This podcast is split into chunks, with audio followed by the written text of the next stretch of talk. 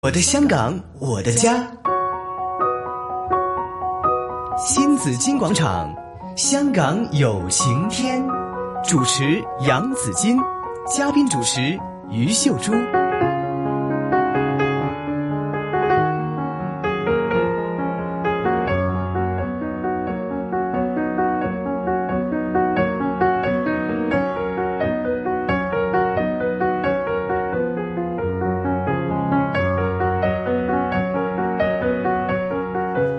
上午的十一点十分呢，又开始了我们的新紫金广场第二个小时的环节。每逢星期四呢，会有香港有晴天，当然是有朱姐的出现了。朱姐早上好，子健好，大家好，早晨呐、朱姐哦天气很好哦，啊，对，天气非常好，啊，适合做什么？是适合。哎呀，如果不用上班的话，就可以去郊外啦。 哎你睇不頭錯先首歌幾好聽啊，係咪？啊對啊吸收到郊陽外光、新鮮空氣啊嘛，嗯，绿色的田綠园，色的，田园，对啊，看着花花草草的，心对心里特别开朗。是的哈，其实现在大家都很崇尚大自然，然后呢，啊嗯哎，又害怕阳光， 真是比较矛 盾了。但是呢，一直以来在香港呢，其实不仅在香港了，其实很多的都市人呢，嗯都可以都希望有一块自己的那个一一亩地啊。啊，呀，一一一呃呃一，叫什么一亩两分地啊？那希望可以耕种一下太多 了，吧？如果有那么两大分的地好不好？有那么大的地方要来建房子啦，哇，是吗？住都没地方住唉，又讲到这样的问题的话呢，又又不又又不开心了啊，哈不要紧，啊我们也可以在小的地方也可以看到绿色的东西。嗯，就说住的时候呢，你的旁边会有些什么样的这个绿色的环境？在家里也可以啊。对呀、我们自己怎么去营造一下？嗯，你家里有吗？啊，家里我其实有个小阳台，但是不知道为什么我种什么都不太能够 茁壮成长。哎好，今天就请来专家教你啦。 好，嗯啊，哇，今天的专家真是很厉害哦，厉害是这个呃，是乐耕园吧？月耕园、乐耕园、乐耕园吧，乐耕园嘛，我们快乐嗯快乐的地去耕种。对，乐耕园哈，好，乐耕园的嗯几位朋友了，有总干事，呃，我们是有陈启明先生，好。嗯 Vincent 你啊好，Vincent 你好啊，对，还有家居种植班的导师蔡宝玲，宝玲你好，宝玲你嗯，好，还有绿色学游班的导导师是林志成先生，嗯嗨你，Jackie 哋好啊，你你好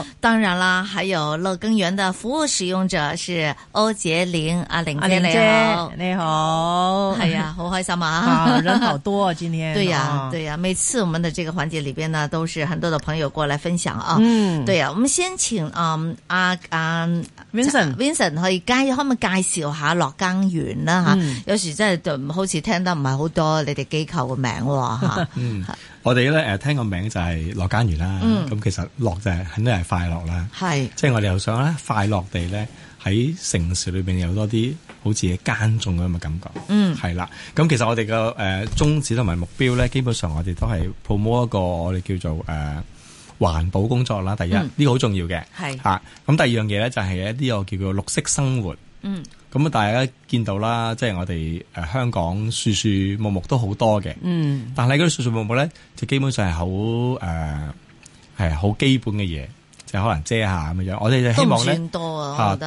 係誒嚇對比新加坡就唔算多啦係啦嚇，都叫有啲啦。 係嘛對比深圳都係深圳都係多好多嘅，但係我哋咧唔係希望喺路邊見到。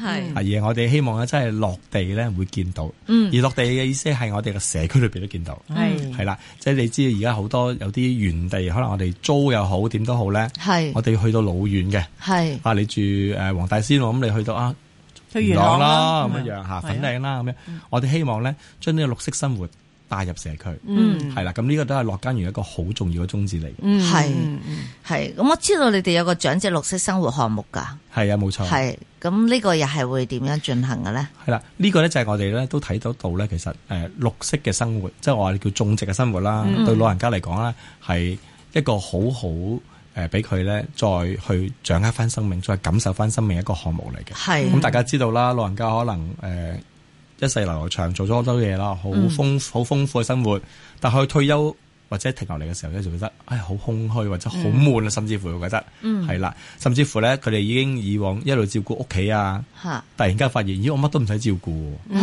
係係啦，我反而係點樣做被人照顧喎。係嚇嗰種感覺咧，其實個落差好大嘅。嗯咁我哋希望透過種植啦、有機嘅耕作啦，係咁嚟希望佢重拾翻咧佢自己嗰個能力感。我覺嗯係得啊，我都係即係有能力去照顧嘢嗯嘅，哼去種植嘅。其實老人家好多都叻噶，叻嘅好嗯佢哋多有都好好多叻經驗嘅，㗎對係啊啊係啊係嚇啊，冇錯。不過我哋更加想就係咧，佢重新喺個生命上面都感受。係即係你知我哋成日對住色夢牆啊、電視機啊、手機啊，香港人係咪咁嗯啊？係啊係啊。咁其實嗰啲咧就係真係對得多，我哋就個人個腦都輕埋機嘅嚇，情緒都輕埋機嘅。嗯冇錯我哋希望透過咧種植咧，佢唔係輕機，係佢更加有生機。係成個人係有生機，而咧我哋唔係希望每個人嘅，我嗯希望成個社區有生機。咁、所以我哋其中一個項目叫做有機嘅種植啊，係就喺個社區裏邊，譬如我哋會租一啲地啊，或者借一啲地啦。係咁希望佢哋落到嚟，我哋會教佢教佢一啲有機嘅耕種。係咁咧誒，除咗佢自己種之外，識到一班朋友啦，嗯亦都可以同人分享啦，亦都可以話俾佢身邊嘅朋友聽，哇，其實我係幾開心，我識做到啲咩嘢嗯啦。呢個係好重要。黃大仙區其實都要好密質質過個住宅係咪？去邊度會借到地 咧？哦，邊係啊，呢呢個係好艱難嘅經營嚟， 基本上啊，其實全港咧誒都係好難。而家我哋做緊咧，黃大仙區過去三年我哋做咗啦，係咁樣嚟緊我哋都係做緊深水埗、嗯九龍城，咁我哋主要都係可能同啲誒屋村合作啦係，可能我哋就要問房署啊、房協啊，佢哋借地啦，嗯係咁甚至乎學校我哋都會做嘅。係嗯因為學校一個幾好嘅地方嚟嘅，咁當然我哋學校做咧就會真係喺佢有地方啦，我哋會教佢啲學生點樣種植啦。嗯係咁頭先講長者生活啦嘛，係咁啊我哋都會誒邀請長者入到學校裏邊，同啲學生一齊種嘅，嗯一齊照顧，希望做到長幼共融嗰樣。係咁，我想知啊，市區去種咩咧吓？你可唔可以種菜啊？種瓜種菜啊，應該得啩？嗯種到嘅啊喎，種得好靚嘅喎，可以有得食㗎嘛係啊嗬有得食㗎。我哋而家有機嗰個耕種就係咧，真係種瓜種菜為我主。知咧，我媽咪嘅陽台上邊咧，因為佢天台比較大啦，嗯佢係種誒菩提子啦，哦啊，甚至乎種過呢個百百香果啦，係哇哇，好犀嚇利喎！然之後有誒、嗯有好多嘢嘅喎，誒、誒有有生果，仲有啲咩生果？有茄子啦，係有番茄啦，係咯，佢都種到嘅喎，係即即係食得嘅喎，係啊，我哋嗰啲嗯係有機嘅即係種植園都係咁樣樣係嘅，即係種咗好多菜啊嗯，好多好特別嘅菜啊，係咁樣係啲香草啊，咁啊啲哦好誒喎係佢啲啊老人家咧種完之後自己係收割自己食，係嗯啊咁，啊係特別甜嘅。係因為同事有時攞個俾我啦，哇！我老婆都話：哇，好好味喎啲菜，同街市買嘅好 唔同啊喎。 樣啫，九重塔啊嗰啲係咪？係啦係啦，即不係過當然更加有嚼口啦，因為有係機種植嗰啲係即係個纖維比較高啊。係啊，有時咬咬到咁上啊，可能我老啦，開始啲牙啊嚿嚟，都幾有嚼口嘅。 係即係好開心啊！嗯即係其實咁用咩種地又得，花盆又得。我係哋嘛就唔嗰用啲方地，式因為係老人家咧比較難踎低嘅，嗯係啊嗯所以低間嘅我哋唔做嘅。哦嗯通常我哋就會有一叫做田盤啦，係咁樣就會升高佢。係嗯咁有冇去到老人家啲腰嘅位，佢可以彎腰就可以喺度種嘢啦。哦嗯係啦，咁就方便佢哋去照顧打理啦，亦都唔會話好傷膝頭啊、好傷腰啊咁樣樣嗯係，係完全係為佢哋去諗係嗯嘅，係啦。咁啲老人家、啲長者要嚟，日日都要嚟淋水，即係鬆土定係 幾時嚟一次？啊，鬆土就唔使嘅，係啦，基本上咧，佢可以嚟淋下水啦，係嗯去除下蟲啦，咁啊，甚至乎誒施下肥啦咁樣樣嚇係咁我哋都導師會教佢嘅。咁哦佢定期我哋四個月就叫做一期啦，係導師會有四次嘅 follow up 有跟進，哦咁啊教佢哋點樣做，同埋種啲唔同嘅嘢啦。咁基本上四個月佢有兩期嘅嘅收成嘅啦，已經係哇哦係係咪啦可可以以種唔就同攞翻自己屋企食可以㗎攞啦？翻自己冇錯。就仲有我哋好嘅就加係菜導師好好係嘅啊就係俾佢自己揀你中意種乜。係所以哦佢哋預備咗好多好多嘅嘢俾佢哋去揀。哦你中意啊嚟緊中意做呢？哦呢樣未試過，咁又可以做呢樣，係啊。真係開心啊！我哋今日都有導師喺度啊，係啊，就專門係負責家居種植班嘅導師就係寶玲嘅。寶玲 Hello，寶玲係你好係咁啊，要麻煩你又要同我哋講講咯。家居種植其實嗱，頭先就話家居種植啦，咁有冇難度嘅咧吓？有啲咩要特別留意嘅咧？啊，家居種植咧就唔好難度嘅，係啊，但好多人咧即係誒冇留意咧誒、呃就覺得誒唔係咁容易種嘅。嗯但係如果經過我哋去介紹啊，教佢個方法咧，係咁根本咧係好容易嘅。啊哦，係咪呀？點解我種乜都種種下就秒晒？ 啊！呢 個咧就啊好多人就好似你咁樣樣嘅，啊呢啲我種極都種唔到嘅，係啦咁又係你咁教咗我噶，咁可能咧即係佢種嘅方法係錯咗啦，或者嗰個環境唔同啦，空氣嘅問題啦，嗯啊咁就誒、呃、會引起誒、呃係個成成因啊，就係種唔成嘅，係啊咁我哋同佢解答啦，哦或者誒、呃、問佢你種嘅過程係點樣樣啊？係咁佢就從中發現哦，原來你呢度搞錯咗，咁啊即係糾正翻咁樣樣。嗯啊係，其實咧有時候唔記得淋水 啦，有時又俾陽光曬得，有啲時候淋多咗啊係啊啦過多啊，勤力得滯啦係咯，可能有啲又曬得滯啦，係嘛？譬如話我我陽台西曬咁啊，可能有時曬得滯啊咁嗯係啦係啊啦。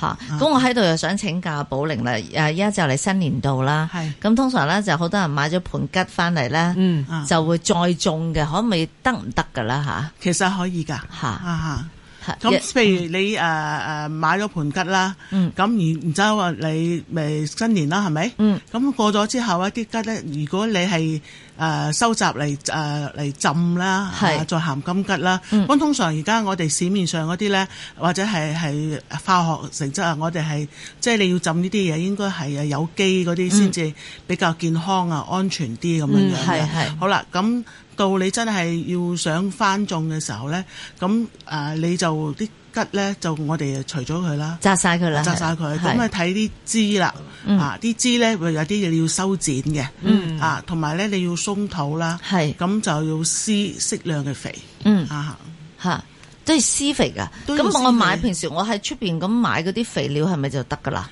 啊即係佢啲花圃嗰啲嗰啲啊肥。可以嘅，係啊嚇。嗰啲化學肥，啊，有啲一誒睇下啦，嗯因為有啲肥咧，佢就係誒從事種植瓜果嗰啲、嗯啊，咁所以咧誒、呃即係嗰啲比較正統啲，咁、我哋就可以去嗰啲專門店咧，嗯係去去查問下，你會揾到嘅，係係啊就誒有分類嘅，啊嗯，係咪咁桔仔係咪唔使每日都淋水啊？啊唔使，你見到泥乾啊，你就淋水。哦，即係索夠佢，跟住又係等啊啦，佢係啦乾先至咁係。平時你見佢生長嘅過程咧嗯，睇誒有冇誒有問題啦，呃係誒要修剪啦，嗯咁啊會誒長出嚟比較健康。咁佢第二年咧，佢都會再長出桔㗎。嗯哦，嗯嗱近呢幾年咧，我聽有啲朋友話，嗰啲桔仔咧，有啲啊四季桔嗰啲，咪攞嚟浸嗰啲鹹桔係嘅啊，咁佢哋話未必得啊噶喎，係咪咪？誒唔係唔得，只不過係嗰啲桔嘅來源咧係咪好乾淨，有冇係啦重金屬啊，有係啦冇其他啲化學原料啊係嗰啲。咁啊如果係我買翻嚟，咁第一年我就唔用啦，即係嗰啲桔仔。嗯第二年我自己種噶啦，咁係咪可以就比較乾淨啲咧？咁好多人咁樣話嘅，即係話咧誒，你有一個誒、呃化學成分嘅誒。呃嗰啲營營養液啦，叫做啊，你過一段嘅時間嗯嗯啊，咁樣佢就可能佢消失咗咧，咁你就可以再翻種嘅。哦啊，咁但係要比幾較健康耐啲咧？一年咁夠我唔夠覺得呢？咧，應該係即係時間耐少少啦，即係第二做咁樣樣，一做係一即係年下啦年定係啊係一年嘅。哦啊，哦，即係第二做就比較係安啦係全啦，冇啲。錯啦。哦，咁我可以整鹹即桔係除菌㗎嘛咁樣係嘛？即呃係等佢可以自己排泄咗啲。 起碼你落嗰啲肥料嗰年咧，唔會有啲咩重金屬嚇㗎。因為你買嘅時候你唔知佢係咯係有機啊，對定對對係有化學成劑噶嘛。是是，嗯那想問一下寶玲呢？那在家就是室內裏邊種什麼是最容易種的？哦，士多啤梨種好好。 啊，係咪有時好都多係嘢好容易種嘅，係啦咁誒誒，其實咧誒誒種白菜啊，哦啊嗰啲就喺叫花盆度種白係菜啊啊，係係啊，可以可以種㗎，種咗一樖你咪俾自己食咯。會唔仲會有一個容易容易有蟲啊？會唔會？啊，如果係家居咧，就好少有機會有蟲啊。哦，因為你你唔會好似一一塊大嘅農田咁樣嗯啦，係或者好誒田盤或者係田盤喺露天咁樣咧，好啊容易有啲雀仔啊，有啲蟲嚟啊嘛。嗯 Ừ. 係但係你個家居嗰度咧就比較少啲嘅，係啊要泥種定水種啊嚇，？啊用嚟種嘅，嗯啊係係嚇，誒香用港有地機嚟。嚇啊香港地有啲人話我連屋企陽台都冇，窗台都冇咁。窗台得唔得啊？窗窗台台有有即得係嘅你有啲光線啊嘛，係就啊光線就得㗎啦。咁有冇啲係唔使光線都可以種到嘅嘢？啊，有好多嘢誒、呃可以誒呃冇、光線都可以種到嘅係，例如咩係啊啊。咁如果係觀賞性嘅植物啦，哦啊，譬如肉質性嘅植物啦、係黃金葛啦，哦啊呢啲都可以嘅。啊但係嗰啲要種植嚟食嗰啲就一定要陽誒、光。食咧最緊要係有啲陽光，譬如薄荷啊、嗯羅勒啊、嗯嗯嗯啊啊艾草啊呢啲咁樣咧，都都要即係你都要俾啲陽光佢嘅。哦係啊咁就但係呢啲植物咧就唔需要太過直射，哦直射佢都好容易誒、即係 窿啊。嗯啊嗯係啊，我試過咧羅勒啦，係咯，曬得兩日針啊，已經已經壽終正寢。你唔俾水佢，佢又好飢渴㗎哦噃。係啦啊咁所以要勤睇佢個嗯嘅個泥土誒面啊，你要 check 下嘅。嗯咁會唔會係有啲唔使泥都種到㗎？咁啊水方便種啊啲啊，水係啊。種啦都可以嘅。例如乜嘢啊？啊，薄荷啦、羅勒呢啲比較容易見到效果啦。菜嗰啲得唔得啊？蕹哦菜空菜我哦，就水誒、呃水用係啊啦，水我就未試過，但係咧你用誒、呃譬如我因為我自己喺屋企有試過嘅，我有個露台啊。嗯係咁咧喺個花槽裏邊咧，你係可以種到啲啊紅菜嘅，哦，啊都可以佢生長得好快係啊，所以都可以咧，即係適時啊採摘嚟煮係嚟嘅。我啊見我媽咪種提子咧，種到好靚啊，要有個搭個架架，係啦你之前可能插啲枝、嗯嗯，竹枝咁樣俾佢翹上去，然之後慢慢加嘅佢啫嘛啲。提子食唔食得啊？食得噶食喎，得啊係甜啊啊，O K，阿媽種嘅乜都好食噶咁啊啦，係，咁啊 係。香港地咁細咯，我哋成日話有啲人話啲泥又唔知攞咩泥，又驚污糟，又驚蟲，驚乜？係咁如水耕會唔會有一個值得推廣嘅啊咧？水耕咧都有我就蚊噶喎， 我就比較少啲呃誒接觸嘅，哦啊，我通常係係即係用培養土，即係落社區嘅時候咧，係我哋主要用培養土嚟教嘅，嗯，因為而家見到香港地方細啦，係有啊啲譬如商場啊，或者係啲酒店咧，佢嘅牆壁咧嗯都種滿晒嘢，即係直不甩種喺度嘅，咁啊覺得幾得意即係喎。爬，牆嗰啲啊，佢唔係爬牆啊藤。類嗰啲，佢係喺啲牆上面整到一個個嗰啲小盆栽之類咧，你長咗出嚟淨係見到啲綠色嘅啫嘛，見唔到啲盆栽，咁、嗯你又覺得成幅牆都係啲植物㗎哦啦好多啊，係係啊啊，其實香港唔多，外國其實就有好係多外國呢一新加種。坡好多啦，新加坡啦，同埋我最近去誒悉悉尼啦，嗯嚇悉尼澳洲啊都有一座 building 都好出名嘅，就嗯係成幅牆全部都係植物嚟噶嘛，嚇，嚇就即都係好其環實保啊嗯垂直嘅地方都可以種到嘢，就唔一定要平台平嘅地方先種到嘢，係嘛？啊係㗎。不過可嚇能就要設計下，係要設誒計種啲下乜其嘢實㗎誒啦喺屋企都可以，正如你頭先所講咧，用個架嚟掛起嚟種咧，我哋都可以試下嘅。嗯啊即係喺陽台又好，窗口又好，嗯係啊係係係，你你主要有心種植嘅時候咧，你總有一個方法係啊係啊係啊諗出嚟嘅。 啊，就算喺洗手間啊、浴室都可以擺個盆啊，栽，我好鼓勵㗎。係啊啊，廚房都得啊。 寶玲啊，想問下啦，即係無論種乜都好啦，有冇啲特別一二三咁，大家要留意嘅咧？嗯哦，如果我哋種嘢咧，最基本咧，你係一定要注意嗰個環境，係空氣流唔流通、嗯啊，你有冇俾陽光俾佢照、嗯直射啊，或者係啊斜射啊，或者係比較陰啲地方，即係你要了解嗰個植物嘅性質啦，嗯啊嚇，咁你要按時咧淋水啦。係咁有啲植物咧，佢又好飢渴嘅，係嗯佢又好要好多水嘅，哦咁你又真係要即係要去檢視下佢啦，誒乾唔乾嘅啊？咁我想問，有啲人咧會會用自己嘅呢個小便去淋花嘅，有機啊嘛？ 有機啊嘛。其實你鼓唔鼓勵咁做啊誒，我咧？唔鼓勵啊！雖然 係我唔知哋你食以緊前咩嘅人藥喎咧，誒，我哋都係用嘅，係啦啊喺用喺糞分便子度㗎嘛係啊係啊就就不去誒農田呢度係有嘅，嗯但係而家我哋即係現代化啦，又注意衞生啦，係咁誒而家你去買嗰啲誒種花種草嘅營養液咧係好多嘅，嗯係佢根本係即係唔唔需要親自係施啦肥係啦 啊！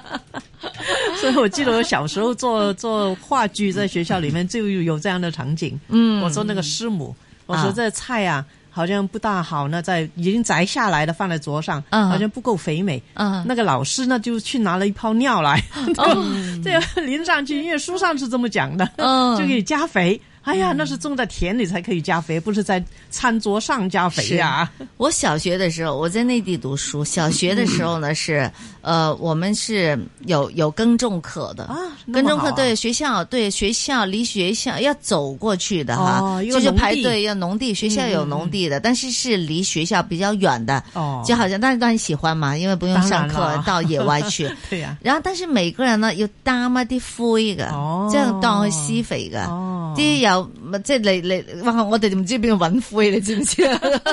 要揾啲在灰。炉里面去去 哪挖有一点炉啊？都是煤气炉， 都啊呃记憶猶深啊！好，回頭我們繼續講這個耕種樂，一會兒再聊。